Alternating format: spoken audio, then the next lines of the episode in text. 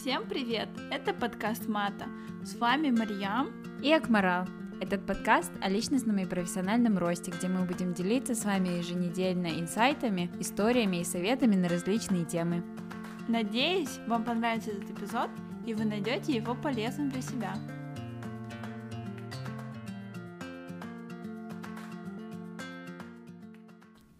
Всем привет! Этот эпизод мы решили записать после того, как увидели, что происходит в Польше, а также захотели заняться самообразованием и понять больше по такой важной теме, как аборты. Наверное, вы видели в Инстаграме, в новостях очень много чего происходит, люди выходят на протесты.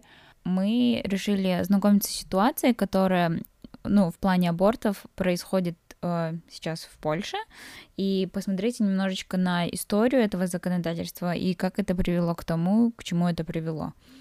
В 1993 году польский парламент они приняли закон о планировании семьи, защите плода, условиях прерывания беременности. И этот документ, получается, э, разрешал аборт э, только в трех случаях, если угрожает жизни матери, если есть какие-то медицинские показатели того, что ребенок родится с большим дефектом, и э, если ребенок был зачат в результате изнасилования. И это законодательство, оно предусматривало наказание для врачей, которые проводят аборты, а также всех вокруг, как бы склонял женщину к тому, чтобы она сделала аборт. Но сами пациентки, они были, э, как бы, они не подвергались уголовному э, наказанию, если они совершали аборт. И Получается, эта ситуация была, в принципе, достаточно стабильная а, до того, как она немного не ухудшилась в 1997 году, где парламент одобрил поправку, позволяющую прерывать беременность не только по медицинским показаниям, но и в случае бедственного материального положения матери. Получается, и ситуация очень радикально изменилась в 2015 году, когда к власти пришла консервативная партия ПИС «Право и справедливость». А, они очень долго пытались принять, а, продвинуть а, это законодательство о запрете абортов, но это у них очень долго не получалось до этого года. И получается 22, 22 октября этого года они все-таки смогли протолкнуть это законодательство, где они практически во всех случаях а, запрещают а, проводить а, аборты, что повело к тому, что все, очень многие люди вышли на протесты в Польше. На самом деле, так эта партия не ожидала такого отклика, тем более в данный период пандемии, но несмотря на это, а, тысячи людей вышли на марш, а, и не только просто людей, но и а, служащих в государственных там органах, рабочие полиции, больницы и так далее, потому что ну, для европейской страны в 2020 году это законодательство кажется уже таким достаточно немыслимым, но дальше, как мы в нашем подкасте обсудим, несмотря на то, что как бы нам казалось, что 2020 год, и в принципе все должно быть достаточно э, адекватно, но еще очень-очень много стран имеют такие законодательства, которые, к сожалению, ущемляют прав женщин, и мы в дальнейшем в этом эпизоде обсудим именно какие страны и по какой причине они до сих пор запрещают аборты. Самое интересное то, что в Европе очень мало стран, которые запрещают аборты.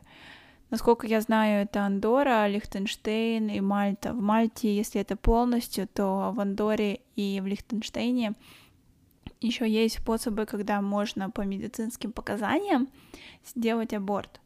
Наверное, мы начнем с того, что есть термины как pro-life и pro-choice. Я уверена, вы слышали об этих терминах до нас, и если pro-choice это означает, когда законодательство или другие люди поддерживают женщину в том, что она имеет выбор сделать аборт, а пролайферы — это люди, которые против этого, против абортов, и вообще, можно так сказать, не церемонятся с мыслями и с выбором женщины, которая может стать матерью в будущее время. Возможно, вы видели в разных фильмах, когда люди перед клиниками женской консультации или перед клиниками, где делают аборты, они выходят с плакатами, уговаривают людей этим не заниматься, показывают очень страшные картинки, картинки плода и говорят то, что когда вы делаете аборт, ваш плод все чувствует, и как вы так вообще можете. То есть они играют больше на чувствах людей, нежели на самом разуме, потому что, судя по некоторым исследованиям, если вы делаете аборт на достаточно маленьком сроке, а сейчас в большинство развитых и развивающих странах это происходит так, вы делаете медикаментозный аборт, допустим, как пример, то ваш плод, он ничего не чувствует. И много идет споров именно о том, когда человек становится человеком. То есть становится ли он человеком, когда у него начинает биться сердце на пятой или на шестой неделе, либо это становится уже тогда, когда человек родился, начал дышать, и вот он стал человеком. То есть это очень спорные вопросы. Здесь хорошо еще пришла, скажем так, религия со своим мнением. То есть даже в исламе, так сказать, потому что я считаю, что я мусульманка, а в исламе есть очень спорное мнение, до какого, до какого времени вообще можно делать аборт. Именно моя точка зрения, то, что выбор должен быть всегда, и мы разберем дальше, почему, если выбора нет, это приводит только к плачевным ситуациям, это не улучшает никакую демографическую сторону э, ст- страны, либо вообще качество жизни. Ну, ты сказала про лайф, я бы добавила еще небольшую историю того, как появился про choice. Ну, ты про, про choice сказала, но все же таки, ну, про choice, как Мариам сказала, это этот выбор, ну, то есть choice переводится с английского как выбор, и то есть это сторонники, чтобы у женщины был выбор, рожать или не рожать. И ну, это так интересно, что, в принципе, как бы, как бы понятно, что про лайферы, история про лайферов, она уходит очень-очень глубоко, потому что это, ну, зачастую, ну, изначально было связано больше с религией, но, как оказалось, язычники, они не рассматривали аборт как преступление, и даже есть доказательства того, что Аристотель был э, сторонником абортов. Но и как бы получается противоположно Аристотелю Гиппократ в своей клятве строго-настрого запрещала проводить аборты. То есть уже в то время были такие вот два очень противоположных взгляда. Если язычники были не против абортов, то отношение к абортам начинало потихоньку радикально меняться с а, тем, как усиливалось влияние церкви, то есть насколько сильно становилось христианство. И на небольшое количество времени во время французской революции в XVIII веке а, аборт был легализован. Но это было совсем буквально там 20 лет. И потом а, также в Советской России после Октябрьской революции они тоже пытались воспроизвести это и легализовать аборт. Но на самом деле считают, что Uh, вообще такая же к жизни про Чойс пришел только в, ну, в 1970-х годах, как раз в Америке, когда uh, начались какие-то определенные предпосылки к феминизму, и женщины начали активно бороться за свои права, за права на свое тело и о том, что они могут делать с ним что хотят и имеют право на аборты. И, естественно, уже после этого времени э, все больше и больше сторонников про-чойса появлялись э, во всем мире, и многие страны начали принимать законодательство о том, что аборты, они легальные. Про пролайферов бы хотелось бы сказать. Такое чувство, что это какой-то просто консерватизм, какой-то тотальный контроль. Э, как опять же ты говорила, что феминизм начал более-менее выражаться в 70-х годах, и становится понятнее, что люди боятся, скажем так, в консервативных штатах потерять свой контроль. И если грубо говорить, то делать аборты — это дать женщине жить, как она хочет, а к этому уже приходят другие вещи, как сладшейминг, это когда девушка имеет право выбирать себе партнеров и без разницы, сколько партнеров у нее было до этого и будет, и за это ее обвинять. А также я уверена, многие люди начинают глупо утверждать то, что если будут аборты, тогда не будут рождаться дети, и демографическая ситуация будет ухудшаться. В какой-то мере это правда, то, что в развитых странах очень мало как бы детей появляется на свет, потому что многие люди заняты своей карьерой, э, своим будущим, Но мне кажется, все равно, чем плодить нищету, скажем так, как было в Румынии, когда был Чаушески, и когда в Румынии царил социализм, то было очень много фильмов снято и всяких разных статей, а, где говорилось, что правитель Чаушески, он специально это сделал, чтобы поднять демографию страны. Но когда он пытался поднять демографию страны, он не подумал, что он ухудшил здоровье женщинам. Дети, которые родились, на самом деле, они могли родиться в более лучших, скажем так, обстоятельствах и условиях, но, к сожалению, из-за того, что страна была в бедности, это ни к чему хорошему не привело. И смотря на такие вещи, просто понимаешь то, что не бывает именно черного и белого, но пролайферы пытаются показать, что если люди за аборт, то они точно на плохой стороне.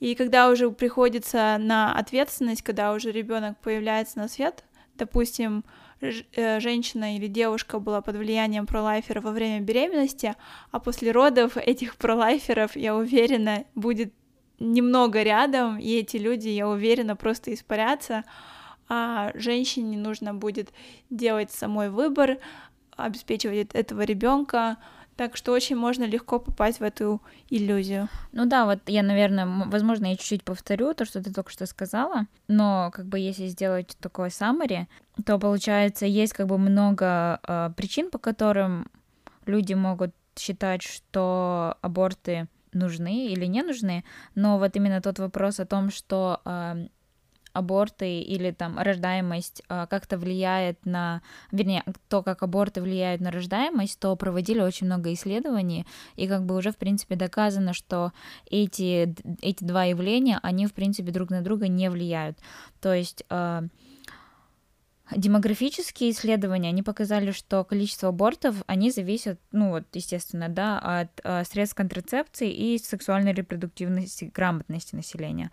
Но рождаемость зависит как раз вот от тех показателей, которые ты сказала, то есть от уровня образования, уровня экономической стабильности. В Польше, э, кстати, вот как раз после того, как они запретили аборты в начале 1990-х, 1990-х, у них рождаемость, в принципе, она не повысилась, хотя по логике а, про лайферов а, рождаемость должна была повыситься, но она не повысилась, а наоборот понизилась, и причем достаточно очень сильно.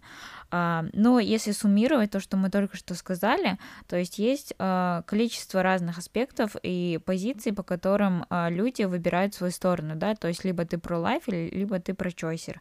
И вот как раз если суммировать, резюмировать то, что мы сказали, что сторонники запретов аборта, у них есть очень много причин. То есть это первое, это то, что они считают, что эмбрион является человеком, и то, что после момента зачатия э, этот эмбрион сразу же становится человеком, если вы проводите аборты, то вы приравниваетесь к убийце. То есть, то есть они считают, что это убийство. Второе, э, второй принцип, по которому они могут так считать, это то, что вот как раз сказала сладшейминг, то есть может быть э, то, что э, они просят людей нести ответственность за свои сексуальные контакты, то есть без, э, безответственно к этому вопросу не подходить, и если ты уже подходишь к этому безответственно, то уж имей совесть нести ответственность за последствия, да, то есть если ты забеременела, то ты должна родить э, этого ребенка ребенка. Третий, возможно, аргумент это религиозные вопросы, то есть в христианстве, а, например, а, аборт является вообще самым, одним из самых больших грехов, и вот получается очень много религиозных аспектов, связанных с абортами, и вот то, что мы тоже сказали, уровень аборта влияет на рождаемость. А если вот посмотреть на позиции прочойсеров, это вот, как мы уже выше сказали, это... А, во-первых, аборты дают право выбора, потому что зачатие не всегда могло произойти по договоренности это могло быть насильственным, это могло быть изнасилование, это мог, мог быть инцест. Также девушка могла быть под давлением и просто не хочет этого ребенка, и чем быть матерью и не любить своего ребенка, лучше уж не утруждать себя и не ухудшать себе и своему ребенку жизнь. Это трудные обстоятельства финансовые, психические. Допустим, просто нет возможности вырастить ребенка, либо какие-то психо- психические, психологические проблемы, которые просто нарушают воспитание и весь образ жизни ребенка с матерью. Кстати, также хотелось бы сказать то, что девушка всегда может передумать. Допустим, она хотела ребенка, но беременность пошла очень сложно, и она понимает, что она не хочет этого ребенка из-за состояния здоровья. И, конечно же, понимание реализации своего потенциала, мне кажется, это немножко эгоистично думать о человеке, который еще нет как бы в нашей жизни, скажем так, он еще находится в утробе своей матери, и так эгоистично относиться к человекам, которые уже существуют. Почему мы должны выбирать жизнь потенциального человека, почему она должна быть выше, нежели человек, который уже сейчас есть, уже существует и уже как бы живет своей жизнью. Еще хотелось бы упомянуть, что люди всегда будут делать аборты, несмотря ни на что, и чтобы предотвращать аборты, мне кажется, не нужно их запрещать, это уже должна быть другая тактика, допустим, как сексуальное образование, контрацепция. Например, опять же, в СССР, когда ты упомянула после Октябрьской революции, у них э, они легализовали аборты и дали такую возможность. А почему это было разрешено? Во-первых, потому что это была, был метод контрацепции, потому что не было других методов контрацепции в тот момент. И что вполне логично, потому что чем плодить, опять же, нищету и давать, не давать людям нормальный уровень жизни, уже лучше пожить для себя, скажем так, или иметь столько детей, сколько ты можешь прокормить. Запрет абортов порождает большее количество абортов. То есть, зная то, что ты можешь пойти и спокойно сделать аборт, дает тебе возможность хотя бы защитить свою, свою жизнь и свое здоровье.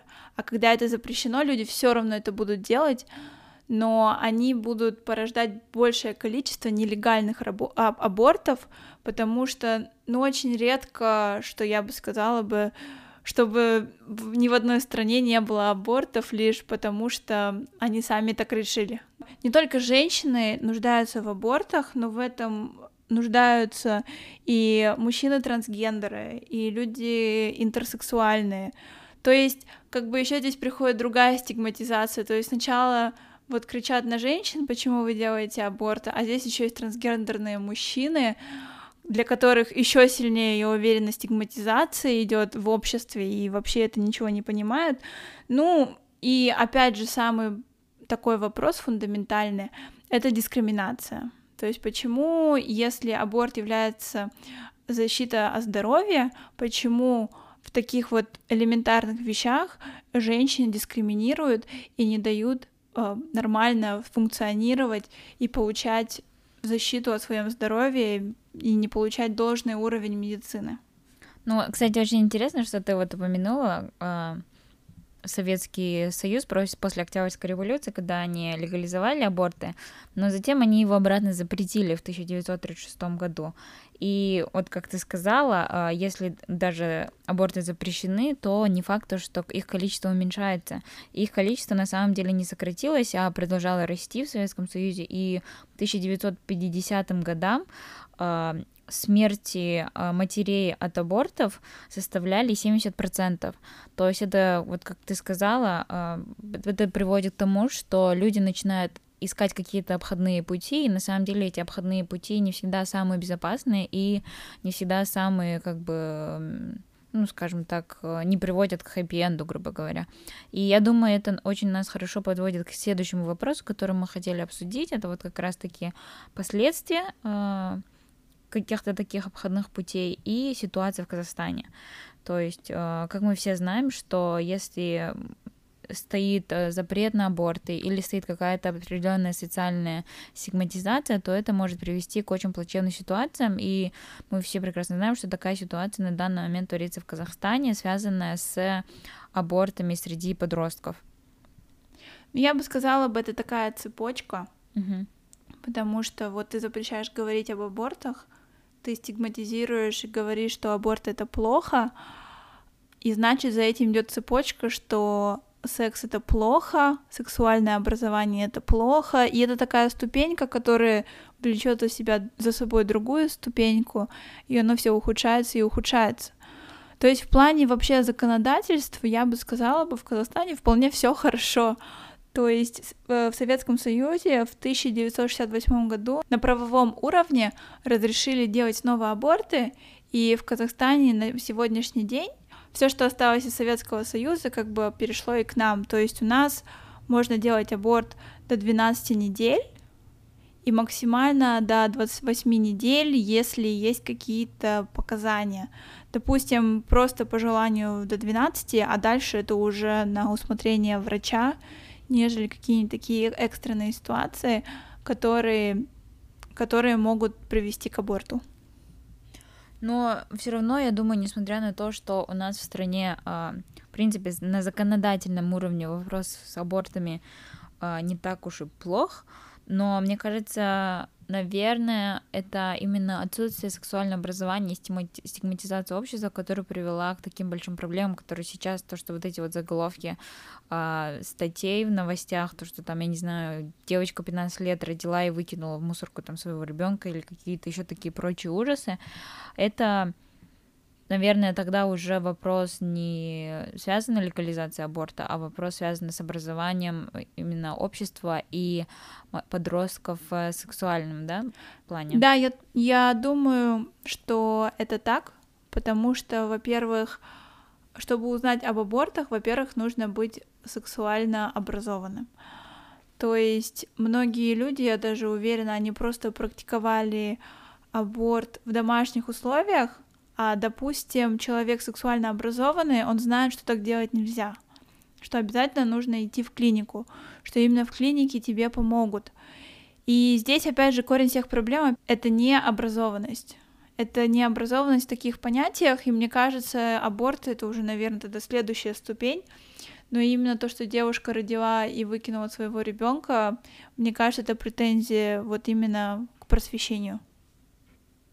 Ну и вот, и получается, на данный момент статистика в Казахстане показывает, что э, более тысячи абортов ежегодно делают девушки, которые не достигли э, совершеннолетия в Казахстане. И в этом году я знаю, что рассматривали законодательство, вернее, не законодательство, а вопрос э, того, что нужно вводить классы по половому воспитанию, начиная с третьего-четвертых классов в Казахстане. И вот я думаю, даже если, да, вот то, что я сказала, даже если у нас все законодательство нормально, то с половым воспитанием у нас все очень-очень плохо. И то, что они только сейчас рассматривают, что нужно вести половое воспитание детей, это, я думаю, они опоздали лет так на 20. Да, это очень хорошее, хорошее замечание, что они опоздали на столько лет, к сожалению. Ну что поделать, у нас сейчас есть выбор что-то менять и стараться уже прививать. Но мне кажется, это еще опять же, воспитание родителей, я уверена, в нашем поколении не всем родители рассказывали такие важные вещи, либо стеснялись, либо просто, просто замалчивали. Я не знаю, почему они замалчивали. Неужели они думали, вот им исполнится 18 лет, они все поймут, и все будет прекрасно. На самом деле это не так. Но мне хотелось бы еще поговорить, сравнить Казахстан и Англию. То есть разница в Казахстане и с Англией в том, то, что добровольно в Англии просто по своей инициативе девушки могут сделать аборт до 24 недель. Это почти 6 месяцев, если считать как в одном месяце 4 недели, как обычно и делают.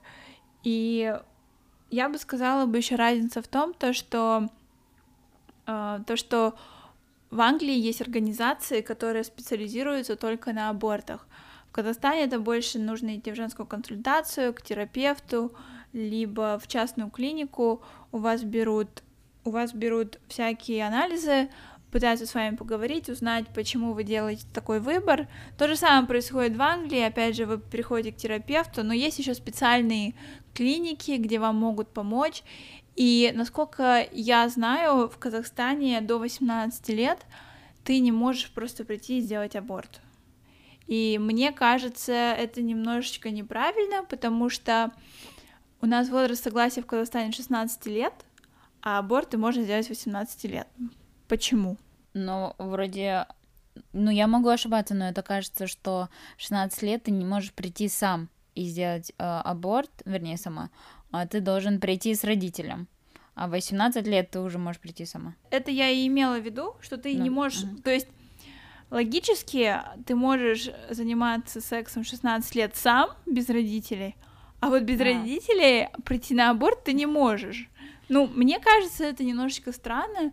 Мне кажется, просто должен быть, должны быть какие-то поправки в закон, то, что когда девушке меньше 18 лет, именно с 16 лет, что она может приходить, но к ней будет уже какой-то особый подход, просто они будут просить побольше информации, почему так случилось, и как они могут помочь девушке в более таком, так сказать, нежном возрасте, когда она еще несовершеннолетняя. Ну, мне бы еще бы хотелось бы сказать то, что эм, разница Англии с Казахстаном в том, то, что в Англии на официальном веб-сайте NHS, это, так сказать, структура общего, общей медицины, э, защиты здоровья в Англии.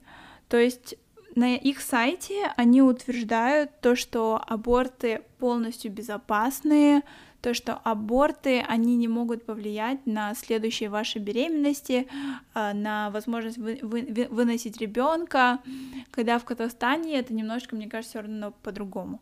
В Казахстане кошмарят людей, говорят, вот если вы сделали аборт, все, у вас больше никогда не будет детей, мне кажется, это немножко неправильно, но, возможно, это просто разница в том, какая медицина в Англии, то есть уровень медицины, и уровень медицины в Казахстане. Но мне кажется, это вот как раз-таки это то, та проблема, которую мы с тобой выше упомянули, то, что отсутствие полового образования и какая-то стигматизация в обществе, которая там пытается запугать людей, а, ну, давая абсолютно некорректную информацию. И... Но да. именно запугивают врачи. Это не только простой народ запугивает. Именно врачи говорят, зачем вы хотите сделать аборт, вы можете больше не иметь детей никогда. Хотя человек пришел в нормальную клинику, у человека все нормально по срокам, и его уже кошмарят на, я не знаю, с порога. Ну, это да, мне кажется, это такой достаточно глубокий вопрос. Здесь дезинформации в сфере медицины, особенно в Казахстане. Можете послушать наш эпизод с Динарой Салыховой. И еще бы хотелось бы сказать то, что они также приводят статистику, и то есть на их веб-сайте они говорят то, что аборты могут причинить вред только тогда, когда у вас, у вас появилась инфекция после аборта, и вы ее своевременно не лечили. То есть все, что хотят они сказать, если вы будете за собой смотреть и приходить на осмотры, на осмотры врача, когда надо, у вас не должно быть никаких проблем. Ну и еще я бы сказала бы, в Казахстане я нашла больше разных тактик, э, схем, как сделать аборт. То есть это разные типы абортов. Это мини-аборт, медикаментозный аборт, хирургический аборт, когда в Англии больше всего дают только два. Это медикаментозные и, и хирургические. Но, как по всем исследованиям, лучше всего делать аборт на ранних сроках, если вы хотите его сделать. И когда вы делаете медикаментозный аборт, плод еще небольшой, и у вас не произошло много изменений в вашем организме. Ну и напоследок, наверное, мы бы хотели озвучить эм, список тех стран, которых до сих пор эм, очень жесткие законы об абортах, ну и вот, ну, естественно, это Польша, которую мы уже выше упомянули. В Польше на данный момент с 22 октября был принят закон, что э, можно проводить аборты только в случае, если беременность произошла из-за изнасилования или инцеста. Также второй очень, вторая очень нашумевшая страна — это, естественно, Америка. в мае прошлого года в Алабаме был принят закон, что ну, он практически полностью э, запрещает аборты, даже в случае, если произошло изнасилование или инцест. И наказание может быть э, такое, то, что на 99 лет тюремного заключения тебя, тебя как бы осудят. И, естественно, Алабама это не единственный штат в Америке, где такие очень жесткие законы в плане абортов. Также другие штаты это э, Огайо, Миссисипи, Джорджия, Кентукки и Северная Дакота. И как бы в этих штатах может быть чуть-чуть различаться закон между, между друг другом, но в принципе в целом э, суть одна и та же. А также страны, в которых э, запрещают аборт, это включает в себя Северную Ирландию, что нас очень с морям удивило. Оказывается, вплоть до 2018 года это была страна единственная в Великобритании, которая э, запрещала аборты и В 2018 году а, провели референдум, по которому было принято соглашение изменить закон, и насколько я поняла, во всех а, статьях разная информация, но кажется, они сейчас в процессе а, того, чтобы этот референдум вступил в силу, но, по-моему, до конца еще этот законопроект не был принят. Насколько я знаю, этот законопроект приняли в 2019 году, uh-huh. и судя по издательствам Guardian, уже с 2020 года, с 31 марта, они уже начали делать первые аборты. И мне кажется, это прекрасно, потому что когда разрешили аборты в Шотландии, в Англии и в других странах Великобритании, произошло то, что очень много именно девушек из Ирландии пересекали границу лишь ради того, чтобы сделать аборт. И как бы Северная Ирландия это является такая, ну, маленькая страна Великобритании, что столько девушек приезжало, что в Англии аж сделали специальные гранты, которые покрывают все вот эти вот э, все вот эти вот затраты именно в плане абортов. И мне кажется, это, во-первых, это прекрасно, что они сейчас пересмотрели свой закон, но именно камнем преткновения, именно маятник, который начал двигаться, это была девушка, это девушка Савита Халапанавар. Она умерла в 2012 году, потому что ей нужно было сделать срочно аборт. Но, к сожалению, она жила в Ирландии. Она с мужем, у них не получилось уговорить врачей, и у нее, насколько я знаю, было заражение крови, и она умерла. И именно вот такой вот общественный резонанс, чья-то смерть, к сожалению, привела к таким хорошим изменениям, но мы все знаем то, что в этой жизни очень сложно добиться справедливости, и приходится уж идти такими путями. Но зато именно она, Савита, она является, наверное, символом того, что аборты нужны. Еще одной страной, в которой запрещены аборты в Европе, являются Андорра и Лихтенштейн. В Андоре эм, на самом деле лишение свободы, оно не такое долгое, как, например, в Америке. Они могут лишить свободу мать до двух с половиной лет, и также могут до шести лет э, посадить врача, который провел аборт.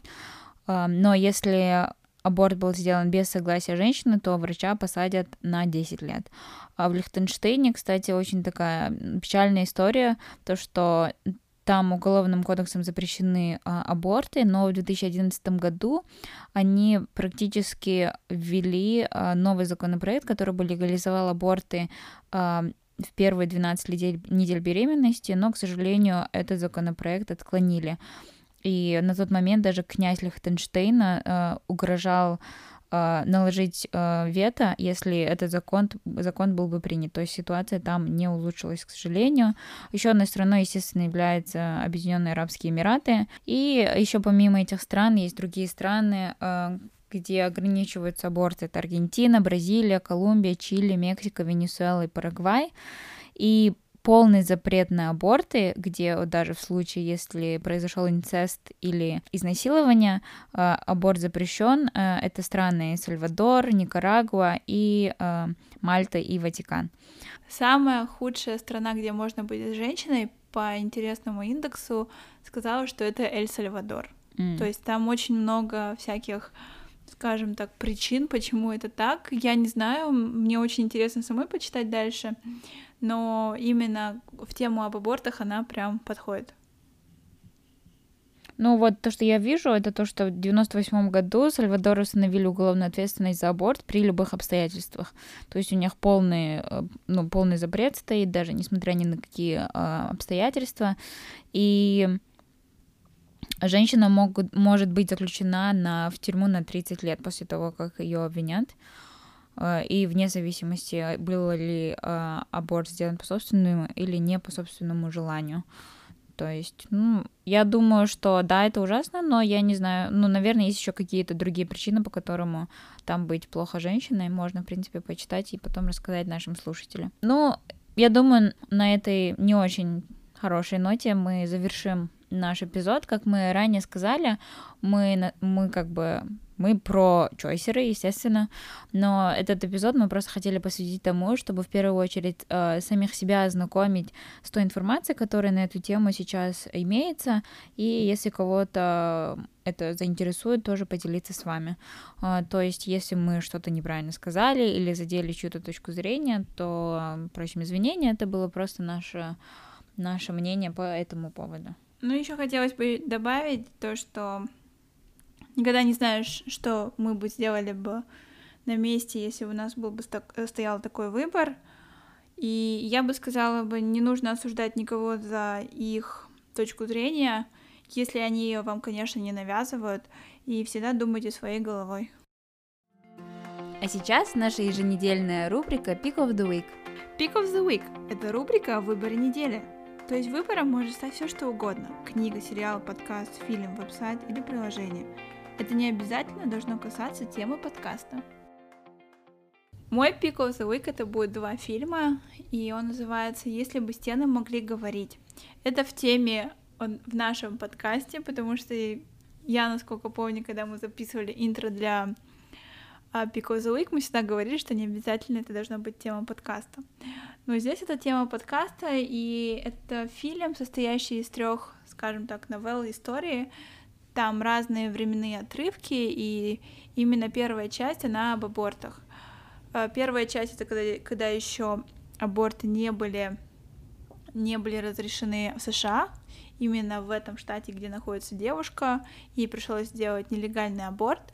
Далее идет вторая, вторая история, где аборты уже начинают быть чем-то не таким плохим, и там дочка уговаривает свою мать не иметь четвертого или пятого ребенка, я уже не помню. То есть это уже более такой рассвет феминизма, когда третье это уже именно то, как все изменилось, как дела обстоят на данный момент. Это фильм 1996 года. И мне просто хотелось бы сказать то, что мне очень понравился фильм тем, то, что там играет, во-первых, Шер, Деми Мур.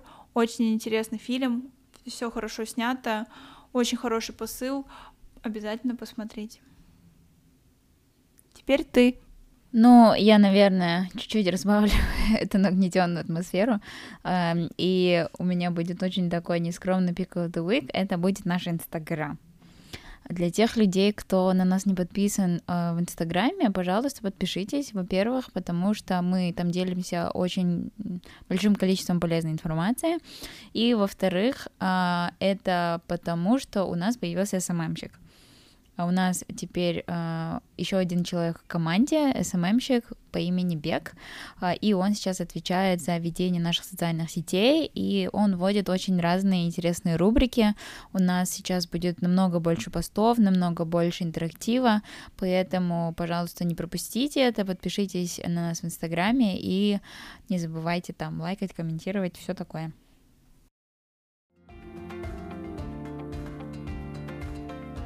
Всем спасибо, что были с нами. На этом наш эпизод подходит к концу.